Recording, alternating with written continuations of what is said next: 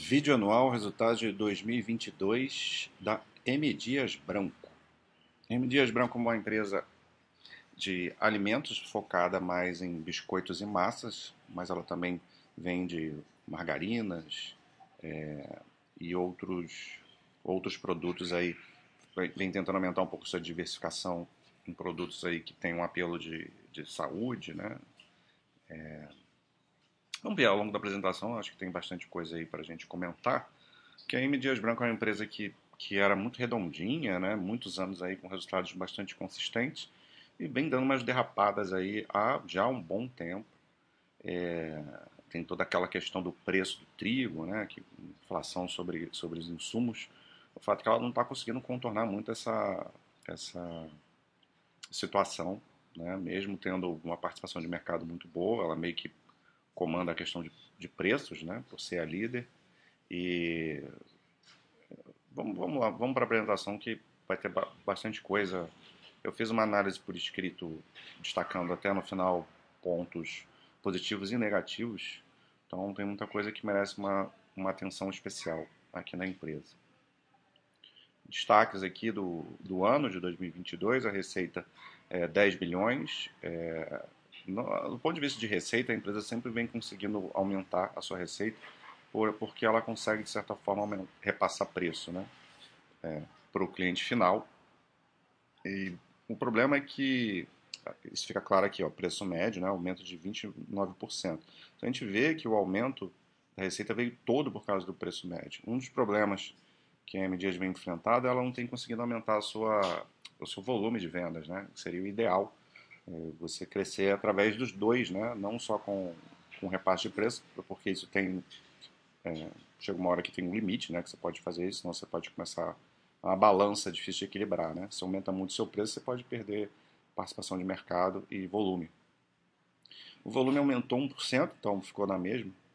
É, e esse tem sido, como eu falei, uma questão é, constantemente.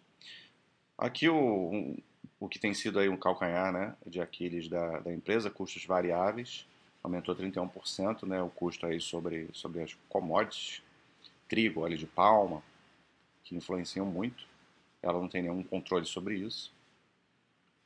E onde ela tem controle é aqui no SG&A, né, as despesas é, gerais administrativas, e, e ela conseguiu reduzir esse, o percentual esses gastos sobre a receita, pouca coisa, mas, mas conseguiu, né? Isso é excelente. Essa, esse é um ponto a se destacar, né? Ela veio, desde que começou esse problema aí com, com o preço dos, do o CPV, né? O custo dos produtos vendidos, ela começou a, a realizar um plano de estruturação de melhor eficiência para tentar diminuir, compensar aqui. E, de certa forma, ela tem conseguido fazer isso, né? O EBITDA no ano foi muito bom, se você olhar aqui 32%, parece que a empresa está voando, né? Só que a base de comparação com 21 é muito ruim, 21 foi um ano péssimo para M Dias, né? Então é bom a gente olhar esse EBITDA aí com, com, no histórico que a gente vê no final, com anos anteriores, né? Para a gente ver se esse EBITDA está crescente ou não. E teve um problema aí muito grande no trimestre, né? Você vê, caiu 34% no último, no último trimestre do ano é, mais uma vez aquela história aí que está acontecendo com muitas empresas, né? Da Copa do Mundo foi um, foi um quarto trimestre atípico, né? Coisas que as pessoas não estavam acostumadas. É... Eu, como foco muito no resultado anual, eu lembro que eu vi na época que eu, que eu dei uma olhada nesse balanço o problema do quarto trimestre, mas eu não me recordo é, tão claramente se foi só o problema da Copa do Mundo ou se teve algum problema aí com um aumento do um novo aumento de custo aí do, do, do trigo e etc. Vamos ver se aqui na apresentação vai ter. Eu tô, não olhei essa apresentação antes, estamos aqui em tempo real. É, ela destaca sempre essa questão aí que ela tem uma passou de um tempo para cá a atuar em todo o Brasil, né? É uma empresa originariamente do Nordeste e passou a, a adquirir marcas fortes de outras regiões, né, sudeste, como exemplo da Piraquê, que ela adquiriu há um tempo atrás aí, que é um, um, uma empresa com um produto aí com um valor agregado, né, ticket médio mais alto e que é muito forte no sudeste, e entre outras empresas. Então, ela chama aí ataque, é, região de defesa e ataque. Defesa, que é a região que ela já é bastante consolidada, né? No mercado, que é a origem dela. E ataque é onde ela busca crescer com, com a, a, pegando novas áreas, né?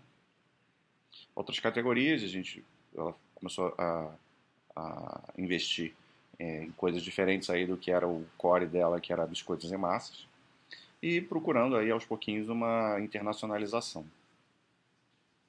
Aquele pro, o programa de produtividade e eficiência que eu comentei, né? Isso tem sido realmente tem, é, trouxe frutos. Então, aumento do market share é, em biscoitos, massas e farinha, isso é sempre importante, né? mesmo ela tendo aumentado o preço, conseguiu é, recuperar, mas, de, de, novo, né? 21 foi um ano fraco, então, é, então é uma recuperação né? do, do share dela. O que destaca a expansão da Piraquê, e aqui sim ela teve um volume bom, né? 11% de, a mais de volume vendido, a Piraquê pelo menos performando bem.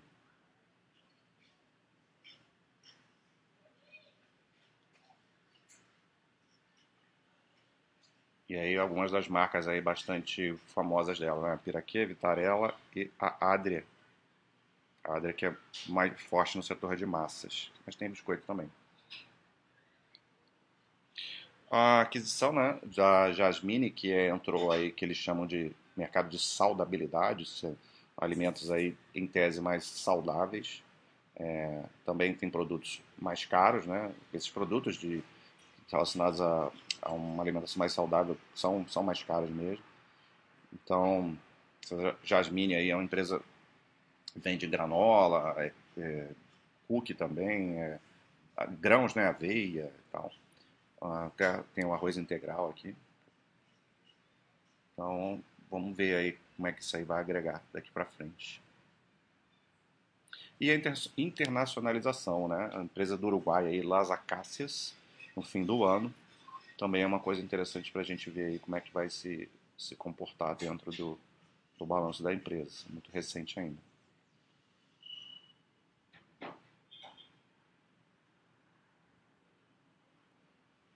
Então aqui outras medidas né, que ela vem tomando para melhorar suas margens, né? Isso aqui a gente pode passar. Receita e market share. Vamos lá. Então vai ter muita coisa aí que já vai ser repetida, né? Mas a gente entra um pouquinho mais de detalhe. Então receita cresceu às custas do aumento do preço. A gente vê o comportamento ao longo do, dos trimestres, né? Com o primeiro trimestre é, bem fraco, né? Bem fora aí da curva. E, e você vê, o quarto trimestre, é, a comparação aqui, né? Com quatro trimestres do ano, do ano anterior. Foi um trimestre aí um pouco mais sofrido, que vinha de uma, de uma base de comparação fraca também. Mas no ano, no conjunto do ano, até porque o ano de 21 foi ruim, teve esse bom aumento aí. Volume, já falou, ficou estacionado. E o preço médio que salvou. Foi tendo um repasse gradual ao longo do, do ano, né? Aqui já começa a separar entre, entre as linhas, né? Biscoitos é, e massas, farinha e farelo e margarinas e gordura. Todas as categorias com crescimento de receita, em patamares até parecidos. É, a única, só farinha e farelo que melhorou o volume, né? O resto foi, foi fraco, né? Biscoitos ficou no 0 a 0 e o preço médio veio a partir de todas as, as categorias.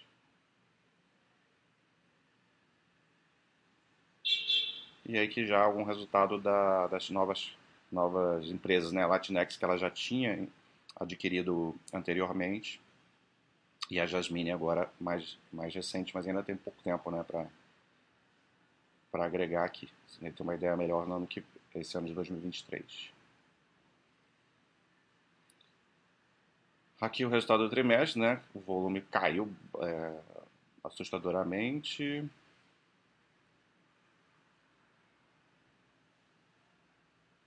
Em, em biscoitos e massas, que é o principal produto dela.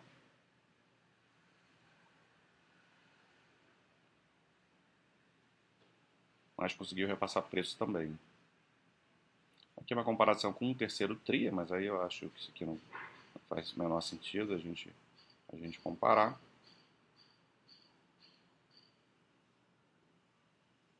Aqui destaque para lançamentos, né? É, contribuem para o aumento do preço médio, os novos lançamentos. O destaque para Piraquê, para Adria, né? então essas são as marcas aí mais premium da, da empresa, né?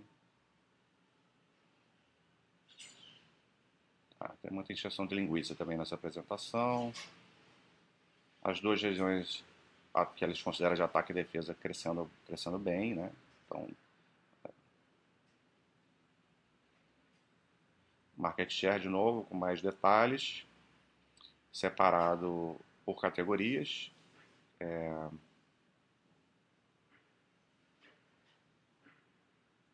Aqui tem market share por valor e por volume, né? Então, o segundo e terceiro tri teve perda aí, mas recuperação é, no fim do ano.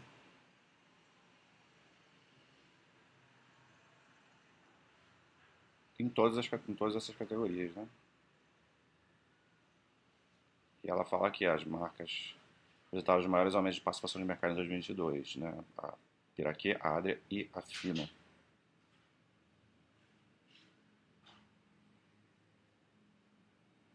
Então, a estratégia de internacionalização, mais uma vez, com La, Las Acacias, empresa do Uruguai. E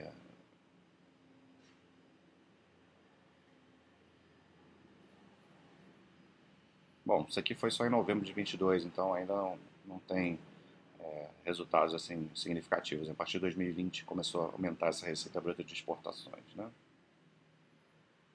Custos e despesas, aí começa a ter o problema da empresa.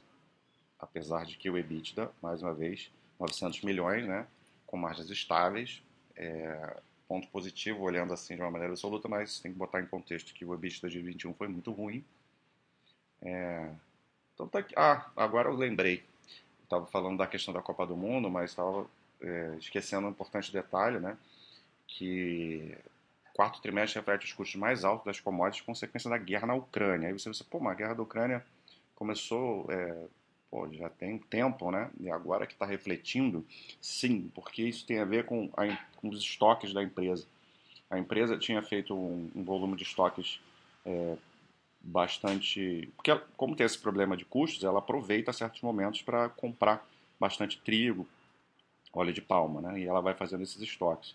E o grande parte dos estoques que ela tinha comprado é, antes desse, desses efeitos né, inflacionários sobre os insumos, ele, ele acabou no, antes aí do quarto trimestre. Então ela teve que repor é, isso e aí está pegando aí a, a, rebarba ainda né, do, desses custos mais altos que vieram desde lá do início da guerra na Ucrânia e que e se, se mantém. Né?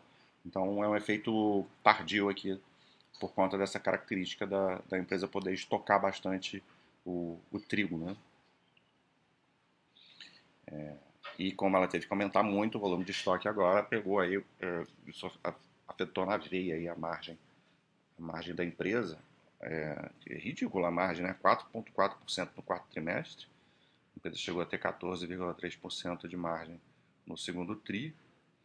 E então, oscilando muito, né? A margem EBITDA aqui no primeiro TRI também teve problema aqui, que eu já não vou lembrar o que, que foi.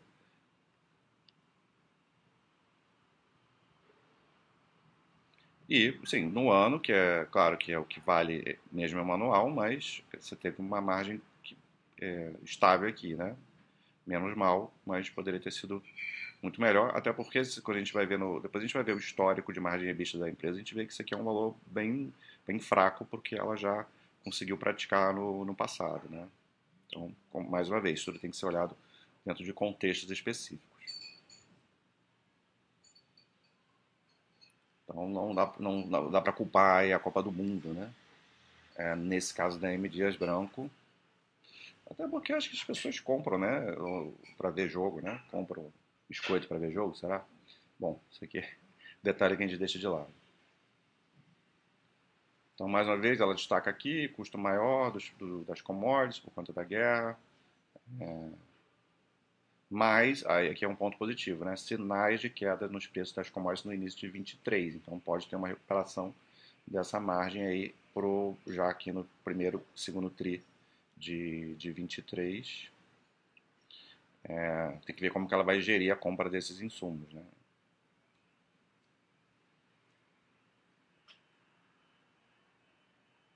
Você vê que tem um descasamento aí do preço do trigo e do óleo do palma entre o mercado e, e M. Dias Branco, né? Então, é, isso tem a ver com a gestão de estoques que ela, que ela faz.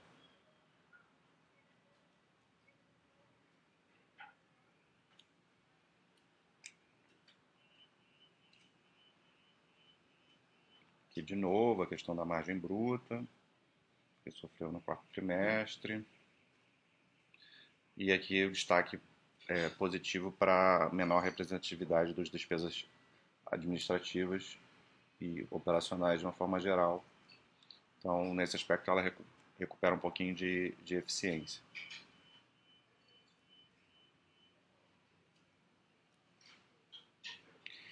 Apesar de que houveram efeitos das, das empresas adquiridas, né, efeitos não recorrentes, desfavoráveis, é, sempre a gente sabe que aumenta gasto quando você está adquirindo empresas.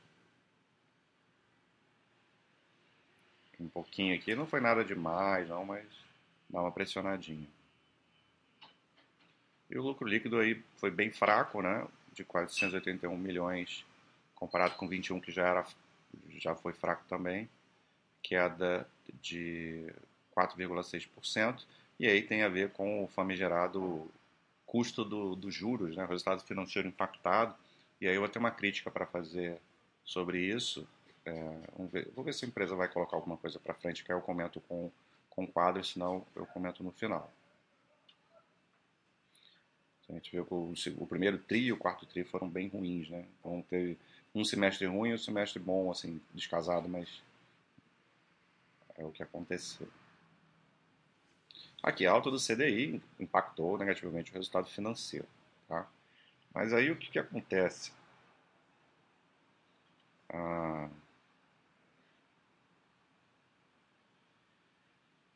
depreciação, resultado financeiro. Aqui, custo da dívida e aumento da dívida bruta total. A empresa ela resolveu é, distribuir uma quantidade expressiva e extraordinária de dividendos né, ao longo desse, desse ano de 22. Essa é a principal crítica que eu tenho para a empresa, porque ela não está no momento assim favorável para fazer isso. Né? Então, é, não sei se você faz para acalmar o mercado, né, acalmar o investidor, pressionado, porque de alguma forma ela tem que entregar retorno ao acionista, e, porque a empresa que tinha ali um caixa confortável, uma estrutura de capital bem conservadora, bem tranquila, passou a ter uma, uma estrutura mais pesada, uma alavancagem que subiu muito, que é uma alavancagem que ela acho que nunca teve antes, ou pelo menos não nos últimos 10 anos, e, e, e um nível de endividamento mais alto e vai pressionar o resultado financeiro e o lucro líquido. Então, o que adianta você distribuir um monte de dividendo sai, e aí você termina um ano com um lucro menor e aí você não vai conseguir, não vai ter essa força de, de distribuir dividendo, inclusive, né?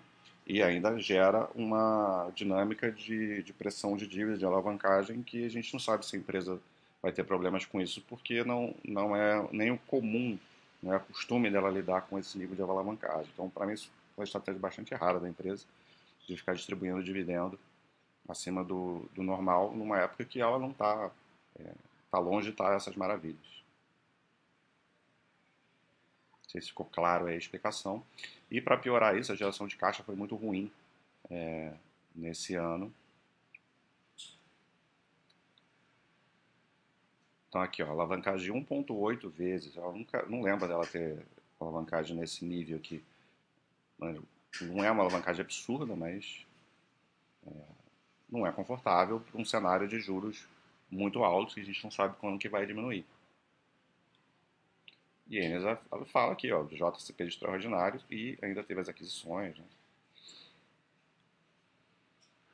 Então, esse foi, você saiu de um caixa positivo para uma dívida é, altinha.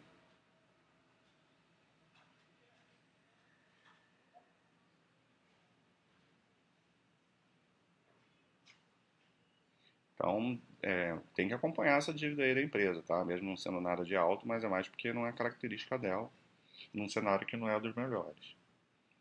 Investimentos aumentando. Isso aqui é positivo, né? Se for bem feito.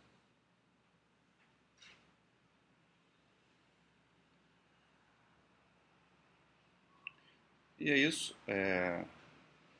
Ver se tem mais alguma coisa aqui.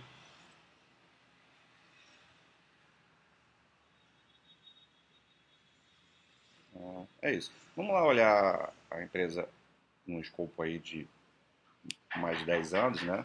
Então, como eu falei, receita, a empresa realmente continua, vem aumentando todos os anos, sua receita líquida, né? É, às vezes consegue aumentar volume, mas muitas vezes é, por, por dinâmica de preço.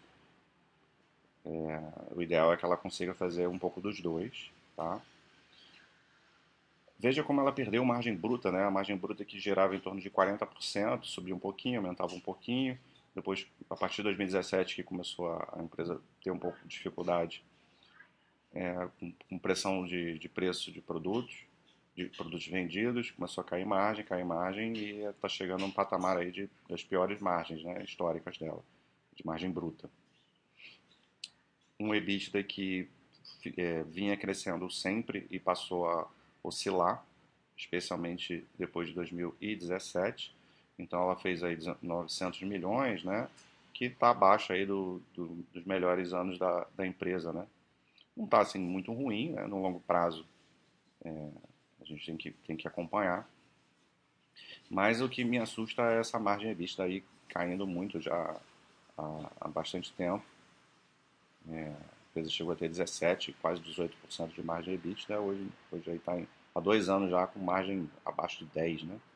Então tem que, tem que olhar isso. Começando a ter resultado financeiro negativo, pode ter aquela coisa que eu, que eu expliquei dos dividendos, e um lucro líquido aí bastante inconsistente também. É, sim, o lucro líquido de 2022, não, nem vou falar, né? Porque é, tem muita empresa aí com lucro é, muito afetado aí por essa questão de juros altos. A gente tem que olhar isso em contexto, mas olhando o histórico dela aqui, um lucro líquido inconsistente também. E margem líquida também cada vez menor. Então, a empresa tem claramente problemas para resolver. É, assim, é, essa questão do, do, custo das commodities, né, do trigo, do óleo de palma, é uma coisa que ela nunca vai ter controle. Né? Então ela precisa desenvolver coisas para poder estar tá bem mesmo nessas épocas, né? ou não sofrer tanto nessas épocas. Mas é, já são muitos anos repetidos aí com, com isso gerando problema, né? Todo resultado vai ver o problema é no custo dos produtos vendidos, mas então a empresa tem que ter outras vantagens, né? Para que ela se torne no longo prazo vencedora. Aquilo que eu falei, olha que a estrutura de capital da empresa sempre foi bem tranquila, a dívida líquida sobre EBITDA aí sempre abaixo de 1 e agora aí 1.8. É, aqui pelo quadro está 1.774 Vamos ficar de olho aí nisso.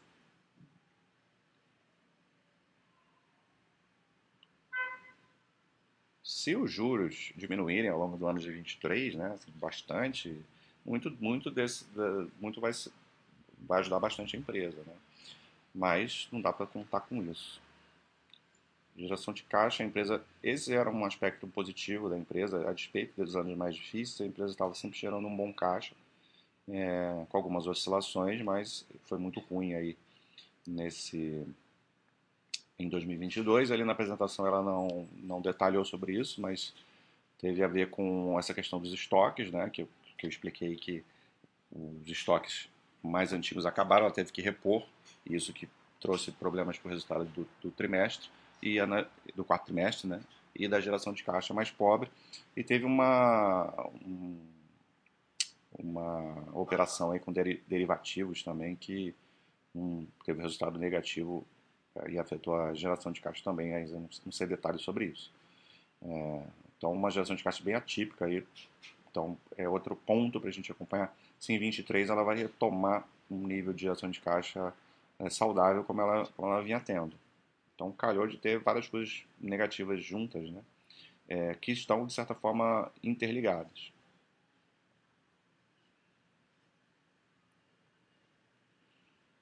E, por fim, quando a gente olha a empresa aí, é, para quem de longo prazo, né, se a pessoa começou a investir lá atrás, ainda é uma empresa que está trazendo um bom retorno. Mas no médio prazo, não. É, partir de 15 anos, né, a empresa começa a trazer algum, algum resultado positivo. Então, um ponto de interrogação que fica para a Dias é assim, toda a eficiência que ela teve ao longo aí do, do seu histórico é, começou a cair um pouco nos últimos, diria desde 2017, né, seis, seis anos e tal. E a empresa precisa dar uma resposta, né? Não acho que é uma empresa que ficou ruim, é, que, mas que coloca algumas interrogações aí sobre o seu plano para longo prazo. Empresas boas tendem a continuar boas? Tendem, mas tendem, não é uma, não é uma regra absoluta. Né? Empresas boas podem deixar de ser boas em algum momento e a gente tem que ficar de olho nisso. Assim como empresas ruins, que tendem a continuar ruins, podem se tornar boas quando passam por um processo de reestruturação. Nosso escopo continua sendo de longo prazo é, e por isso a gente tem calma para avaliar isso, mas é, tem quando a gente começa a ter muitos anos aí seguidos com os mesmos tipos de problema, acende um, um sinal amarelo aqui na, na M. Mas vamos acompanhar todas essas questões aí em 23, bastante coisa para gente, a gente ver. É isso. Um abraço.